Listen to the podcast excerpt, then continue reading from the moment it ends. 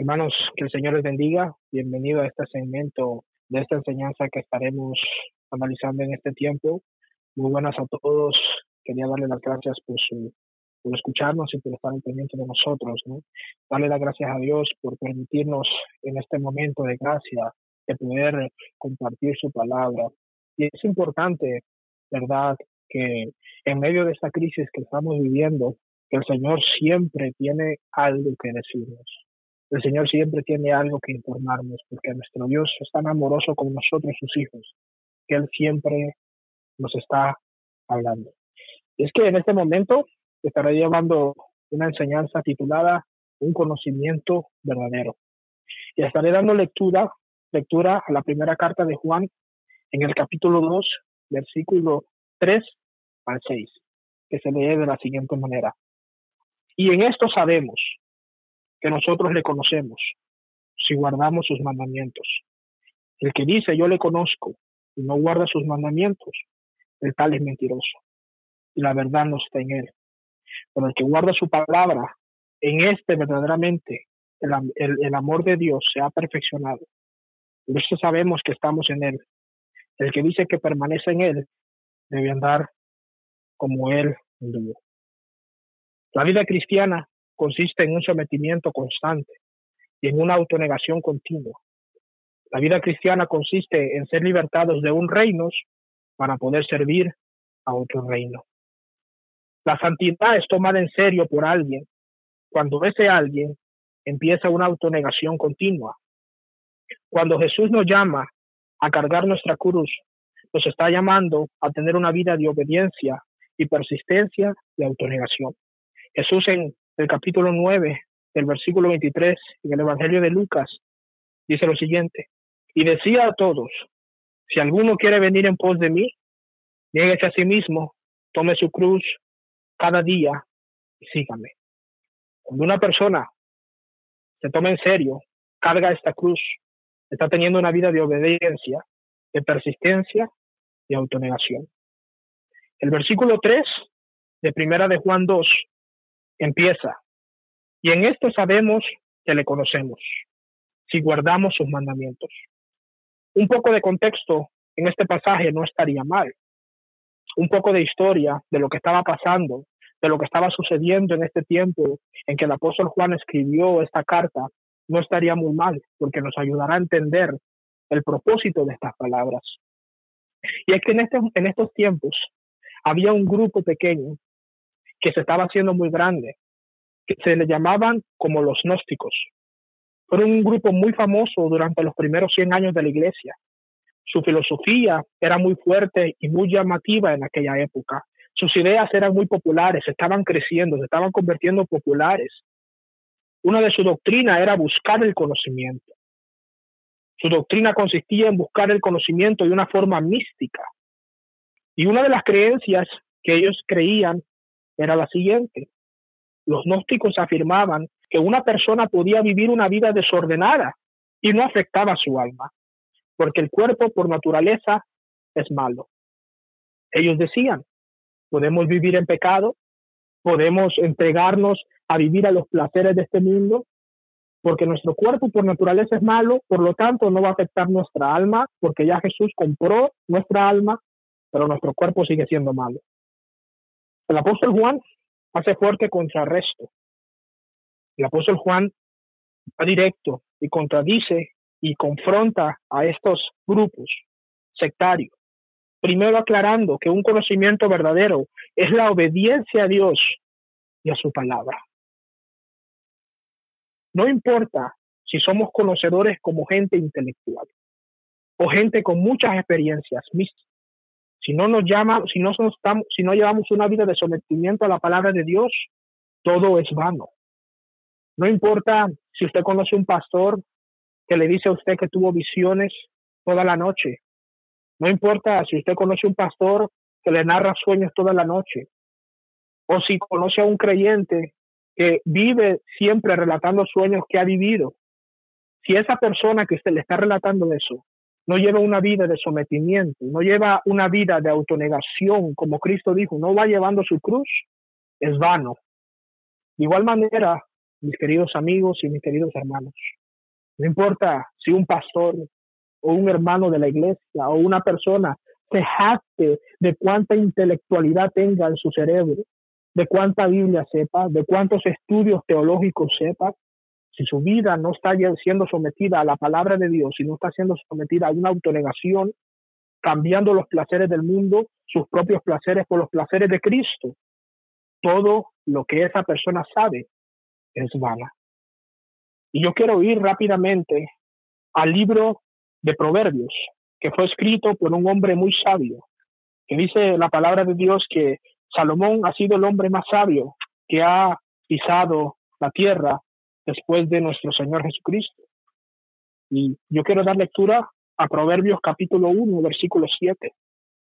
Y miren lo que dice, escuche, el principio de la sabiduría es el temor de Jehová, los insensatos desprecian la sabiduría y la enseñanza. El principio de la sabiduría es el temor de Jehová, dice Salomón.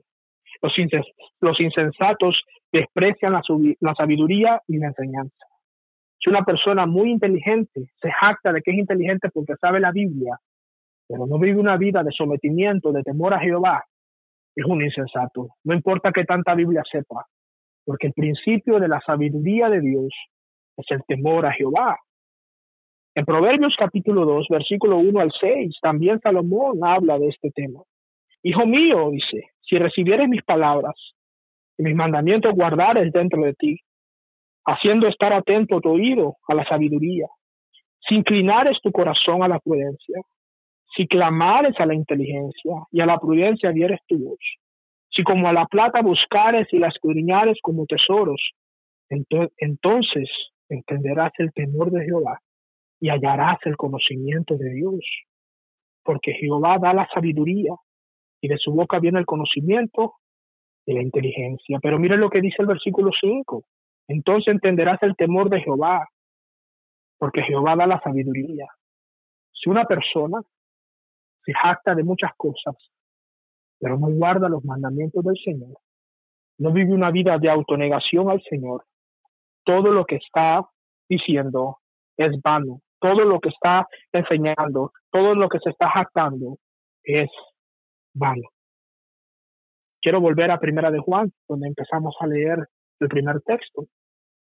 El apóstol, en estos primeros seis versículos de Primera de Juan que acabamos de leer, el apóstol en su texto encabeza dos cosas, y esas dos cosas son muy importantes.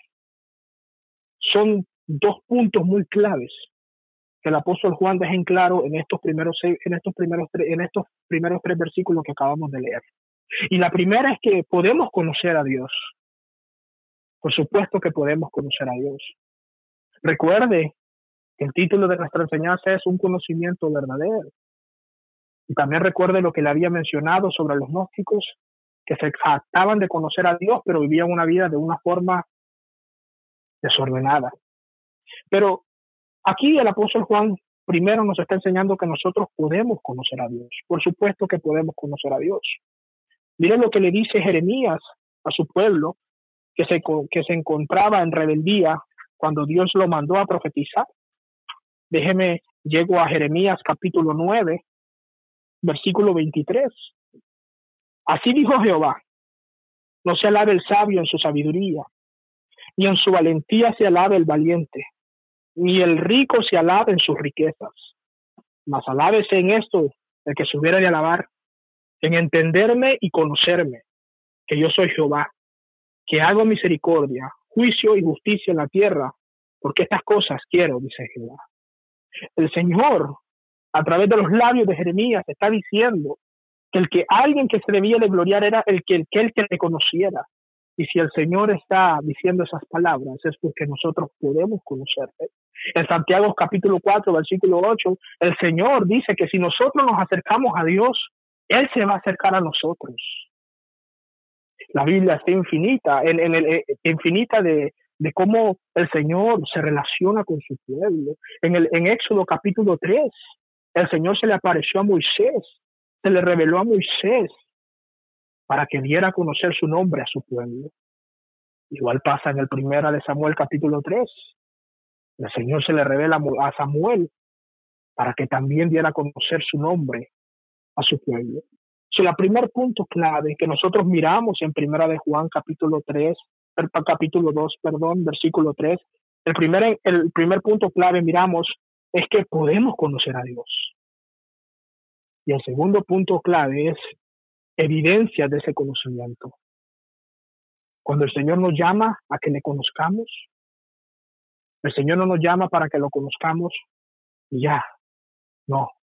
El Señor nos llama para que le conozcamos y seamos transformados. La razón por la cual Dios llamó a Moisés es para que él fuera transformado en su carácter y para que él diera a revelar el carácter de Dios a su pueblo. La razón por la cual Dios nos llama a nosotros es para que tengamos evidencias, para que tengamos fruto de que le conocemos. Tenemos que tener evidencia de ese conocimiento. Sabemos que conocemos a Dios cuando obedecemos a Dios. Usted puede notar en su vida espiritual que usted conoce a Dios cuando usted obedece a Dios. Yo quiero leer a Jesús. Quiero leer las palabras de ese Jesús en el Evangelio de Juan, capítulo 14. Dime un momento y llego al Evangelio de Juan, capítulo 14, versículo 15. Jesús habla de la siguiente manera. El Evangelio de Juan, capítulo 14, versículo 21, perdón. Y Jesús dice, el que tiene mis mandamientos y los guarda, ese es el que me ama. Y el que me ama será amado por mi Padre, y yo le, amaré, yo le amaré y me manifestaré a él. Le dijo Judas, no el Iscariote, Señor, ¿cómo es que te manifestarás a nosotros y no al mundo? Respondió Jesús y le dijo, el que me ama, mi palabra guardará, y mi Padre le amará, y vendremos a él y haremos morada con él. El que no me ama, no guarda mis palabras, y las palabras que habéis oído no es mía, sino del Padre de que me envió. Jesús en el versículo 21 dice el que guarda su palabra, ese es el que le ama. La evidencia de un conocimiento es guardar, es guardar las palabras de Jesús. La evidencia de un conocimiento de Dios es guardar los mandamientos del Señor. Jesús da más profundo en este versículo 21 de Juan capítulo 14. El que me ama será amado por mi Padre, y yo le amaré y me manifestaré a él. Cuando guardamos las palabras de Jesús, Él se manifiesta en nosotros, Él se manifiesta en nosotros. En otras palabras, nos muestra y nos revela a través de su palabra su carácter, su carácter, y nos lo transmite para que nosotros podamos transmitirlo al mundo así como Dios hace, así como Dios hizo en el pasado con Moisés, así como Dios hizo en el pasado con Isaías, así como Dios hizo en el pasado con Samuel. Cuando nosotros obedecemos a Dios, Él nos revela los misterios de su palabra. Cuando nosotros obedecemos al Señor, Él forma su carácter en nosotros. Es muy importante que usted obedezca los mandamientos del Señor. Es muy importante que usted pueda obedecer los mandamientos del Señor para que usted pueda ver crecimiento en su vida. Volviendo a Primera de Juan, capítulo 3, donde leímos nuestro primer texto, el versículo 4 dice, el que dice yo le conozco, el que dice yo le conozco. Y no guarda sus mandamientos, el tal es mentiroso. Y la verdad no está en él. El el apóstol Juan pone en evidencia el conocimiento falso y nos dice que no podemos presumir conocer a un Dios santo, justo y bueno si no somos queridos, si no somos guiados por ese mismo Dios a guardar su palabra. No podemos presumir conocer a un Dios santo, justo, bueno, majestuoso, si no somos guiados por ese mismo Dios a guardar su palabra. No podemos pretender decir, yo conozco a Dios. No podemos pretender decir, yo conozco al Señor. Si ese mismo Señor no nos está guiando a ser siervos para su gloria. Jesús habla muy claro. En el Evangelio de Juan, capítulo 18, Jesús habla y dice, en el versículo 37 dice, le dijo entonces Pilato, luego eres tú rey? Respondió Jesús, tú dices que yo soy rey. Yo para esto he nacido y para esto he venido al mundo, para dar testimonio a la verdad.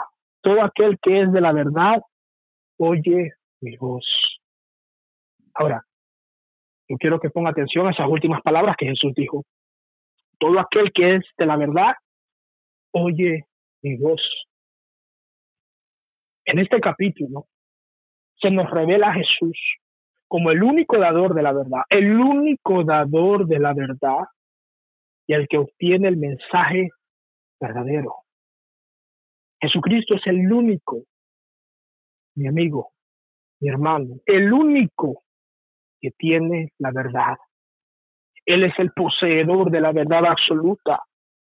Todo aquel que es de la verdad, oye mi voz, dice Jesús. Él es el único dador de la verdad, el que obtiene el mensaje verdadero. Pero también nos muestra que si somos de la verdad, oímos su voz. Dice Juan, que dice que permanece en él y no obedece sus mandamientos, es un mentiroso. Jesús dice, todo aquel que es de la verdad oye mi voz. Si nosotros no oímos la voz de Jesús, no estamos siguiendo la verdad. En el capítulo 10 de Juan, versículo 27, Jesús afirma que sus ovejas oyen su voz y que nosotros los que oímos su voz le conocemos y le seguimos. Por eso Juan dice en el primero 2.4 que el que guarda las palabras de Cristo, el que no guarda las palabras de Cristo, es mentiroso. Debemos ser muy cuidadosos a la hora de decir que pertenecemos a Cristo, que seguimos a Cristo, si su verdad, si sus palabras no están en nosotros. El apóstol se refiere, cuando él está hablando, recuerde que le comencé hablando del, de los grupos llamados los gnósticos. El apóstol Juan se está dirigiendo a los doctores de este grupo que se gloriaban de su ciencia, que se gloriaban de su, de, de, su ciencia, de su mucho intelecto, pero descuidaban los deberes más sagrados de la vida cristiana. El apóstol le está dejando claro a esta iglesia que aquellos gnósticos decían que conocían a Dios, pero su conocimiento era falso, eran mentirosos, porque descuidaban su vida consagrada a Dios. No podemos descuidar nuestra vida consagrada a Dios por libros. No podemos descuidar nuestra vida consagrada a Dios porque creemos que tuvimos visiones o sueños. Debemos mantenernos consagrados a Dios, no importando nuestro don, no importando lo que Dios nos dé por su gracia, no importando nada de eso. Ahora, cruzando el puente cultural y el puente histórico de aquel entonces ahora. El apóstol Juan estaba hablando sobre los gnósticos en aquel tiempo, pero el Espíritu Santo ahora nos está hablando ahora, en estos momentos, en el año 2020. El Espíritu Santo nos dice que no podemos pretender conocer a Dios si no hay una vida de consagración y autonegación. No podemos pretender conocer a Dios si no hay una vida de autonegación, si no hay una cruz en la cual nosotros estamos cargando nuestros placeres y negándonos. No podemos conocer a Dios si su palabra no está en nuestros corazones, si sus palabras no están abundando de una forma ferviente en nuestras vidas. La verdad no puede estar en alguien que no oye la voz de Jesús, porque la verdad es Jesús. Jesús dijo, yo soy el camino, la verdad y la vida. Soy el camino, la verdad la verdad y la vida. En otras palabras, la verdad no puede estar en alguien que no oye la voz de Jesús, porque la verdad es Jesús. Y el que dice que guarda sus palabras, el que dice que le conoce y no guarda sus palabras, es un mentiroso y la verdad no está en él. Jesús no está en él. Debemos tener cuidados, mis amigos, mis hermanos, de aquel que se gloríe de tener la verdad y no la guarda. Podemos ser personas que estemos toda la vida en un púlpito y pasar toda una eternidad en el infierno. Un predicador dijo unas palabras muy sabias un día. Es muy triste irse al infierno desde la banca de una iglesia, pero es más, triste, es más triste ir al infierno desde el púlpito de una iglesia. Mi amigo, mi hermano, mi deseo es que puedas ver que la fe tiene evidencias, el conocimiento tiene evidencias. Y esa evidencia es el seguir a Cristo. El versículo 5 de Primera de Juan 2 continúa y dice, pero el que guarda su palabra, en este verdaderamente el amor de Dios se ha perfeccionado. Por esto sabemos que estamos en Él. Nos muestra que la práctica de la verdad es una evidencia de la verdad. La práctica de la verdad, mi amigo, mi hermano, es una evidencia de la verdad. Ahí es donde dice Jesús que se nos manifestará en el Evangelio de Juan capítulo 14, versículo 21. Ahí las palabras de Jesús se hacen realidad cuando Él dice que se nos manifestará y hará morada. Con el amor por Dios ha llegado a mostrarse sincero, auténtico, verdadero, digno de su nombre, cuando nosotros practicamos la verdad. El amor sincero ha llegado a mostrarse cuando nosotros seguimos las palabras de Jesús y el mismo Cristo promete que Él vendrá y hará morada juntamente con nosotros. Esta, mi amigo, es una promesa.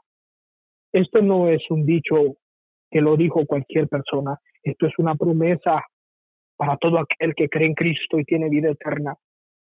Sabemos que estamos en Cristo cuando guardamos sus palabras. Otra vez, regresando al Evangelio de Juan, capítulo 14, versículo 15, el mismo Jesús dice, si me amáis, guardad mis mandamientos. Si me amáis, guardad mis mandamientos. Si nosotros profesamos una fe en Cristo, debemos tomar en serio las palabras de Cristo. Si guardad, si me amáis, dice Jesús, guardad mis mandamientos. El que dice que permanece en él debe andar como el anduvo. Dice el último verso de Primera de Juan, capítulo 2. El último verso es una afirmación de evidencia. Si decimos permanecer en Cristo, debemos tener comunión con Él. Debe andar como el anduvo. Debe tener comunión con Él el que dice que permanece la palabra, el que dice que permanece, debe andar como el anduvo. La palabra permanecer en esta, en esta lectura viene de una raíz griega que es menei y que significa que es el verbo, es el verbo de comunión más que de unión. En otras palabras, la palabra permanecer se traduce como comunión. En otras palabras, este verso se leería el que dice que tiene comunión con él, con Cristo, debe andar como el anduvo. El que dice que tiene una comunión con Cristo, debe andar como Cristo anduvo. Surgió una pregunta. ¿Cómo anduvo Cristo? Bueno, segunda de Corintios capítulo 5, capítulo 5, versículo 21. La primera frase de esto dice, al que no conoció pecado, un Cristo puro y limpio en 2 de Corintios capítulo 5 versículo 21 se nos revela a un Cristo santo, al que no conoció pecado, un Cristo puro, un Cristo limpio. Mateo 11:29, las escrituras hablan de Jesús y Jesús mismo habla del mismo. Y dice Jesús en Mateo 11:29, dice, llevad mi yugo sobre vosotros, dice, y aprended de mí, que soy manso y humilde de corazón, y haréis descanso para vuestras almas. Aquí se nos revela a un Cristo manso y humilde.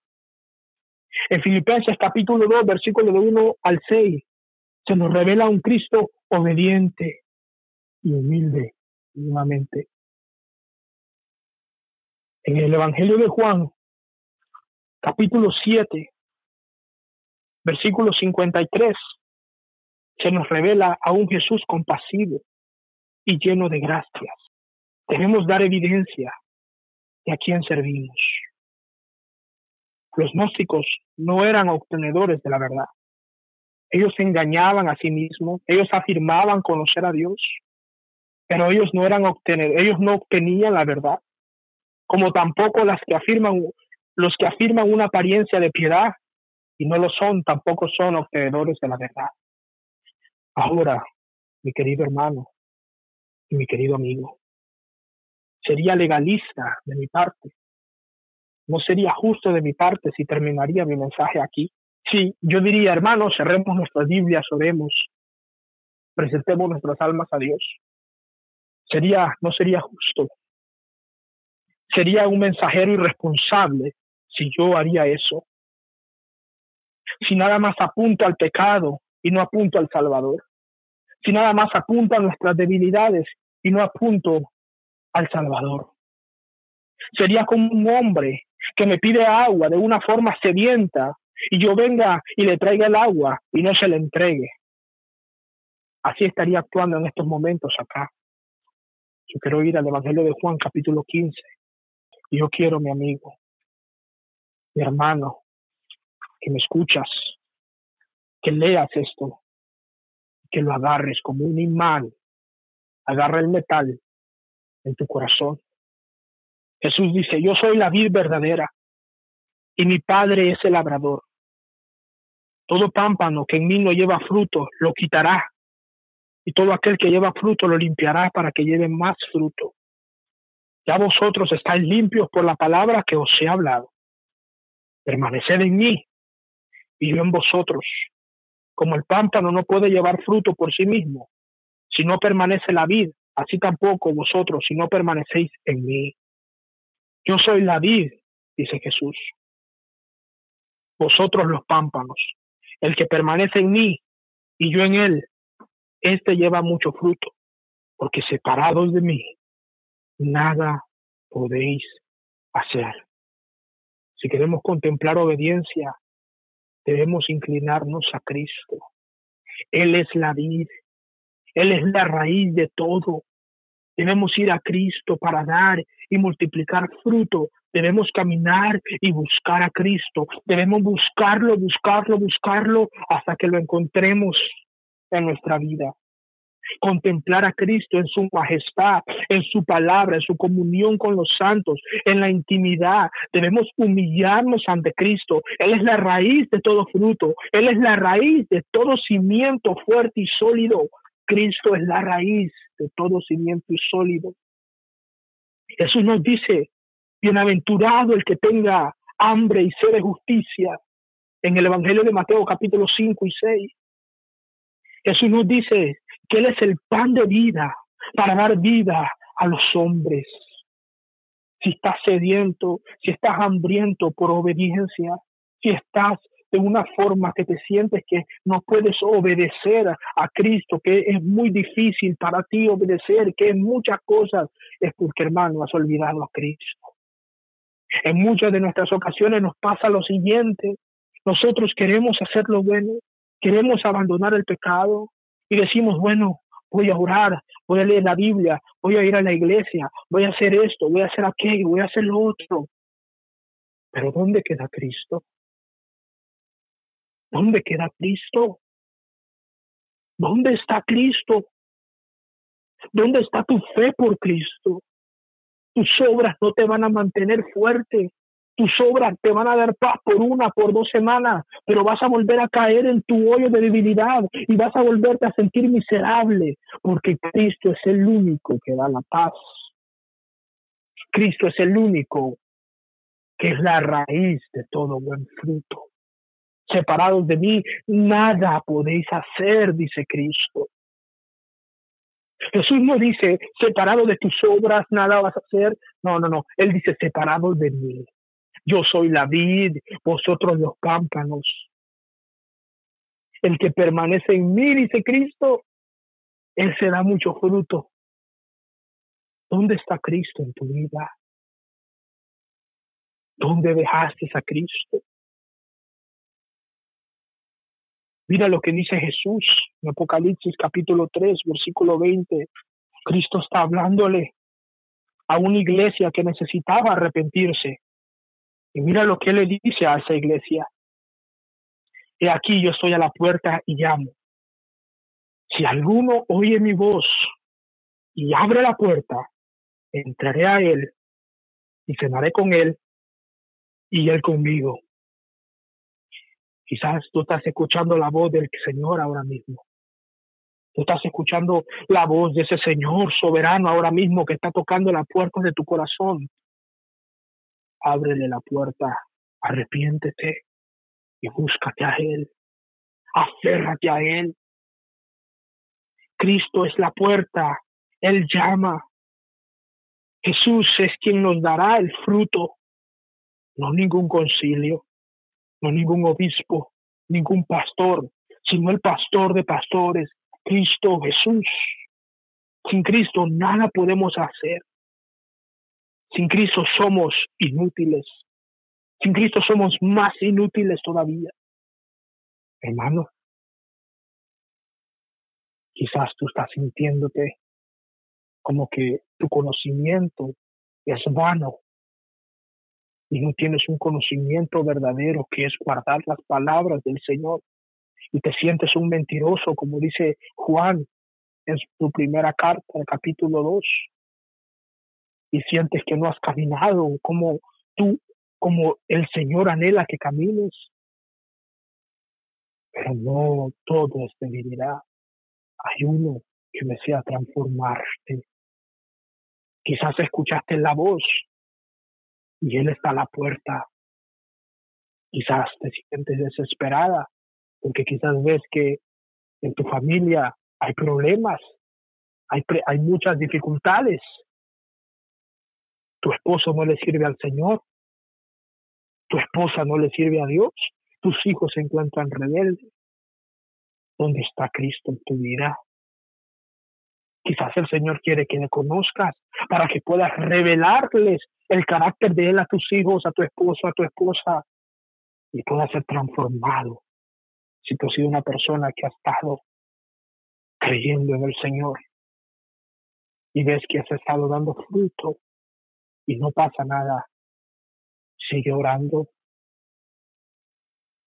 sigue orando al Señor. Es mejor la oración ofrecida no contestada que la oración nunca ofrecida. Es mejor la oración ofrecida y no contestada que una oración nunca ofrecida. Permanezcamos con Cristo, permanezcamos en Cristo. Él es el único que nos guía, el único que nos hace reflejar el amor del Padre. Bendito Dios por su Hijo Jesucristo. Miremos a Cristo, miremos a Cristo. Oremos. Señor que estás en el cielo soberano Cristo, Rey del universo, tú que controlas todo, tú que creaste tu palabra, fueron creados los cielos, la tierra, por ti las cosas subvisten.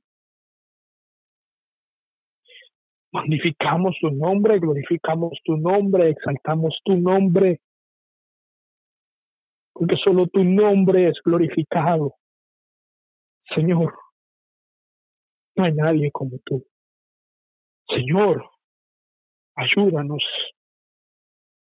a poder ser cristianos con un conocimiento verdadero. Ayúdanos, Señor. Señor, ayúdanos a oír tu voz. Estamos en medio de una pandemia, pero seguimos siendo tus hijos y en medio de una pandemia tú nos sigues hablando para que escuchemos tu voz. Señor, ayúdanos. Señor, transfórmanos. Señor, límpianos. Queremos llevar fruto. Queremos llevar fruto ayúdanos, restauranos. que tu palabra abunde en nuestros corazones y que podamos glorificar tu nombre donde quiera que vayamos. En el nombre de Jesús hemos orado. Amén.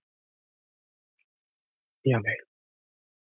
Que el Señor les bendiga, amigos, hermanos. La paz del Señor sea con ustedes.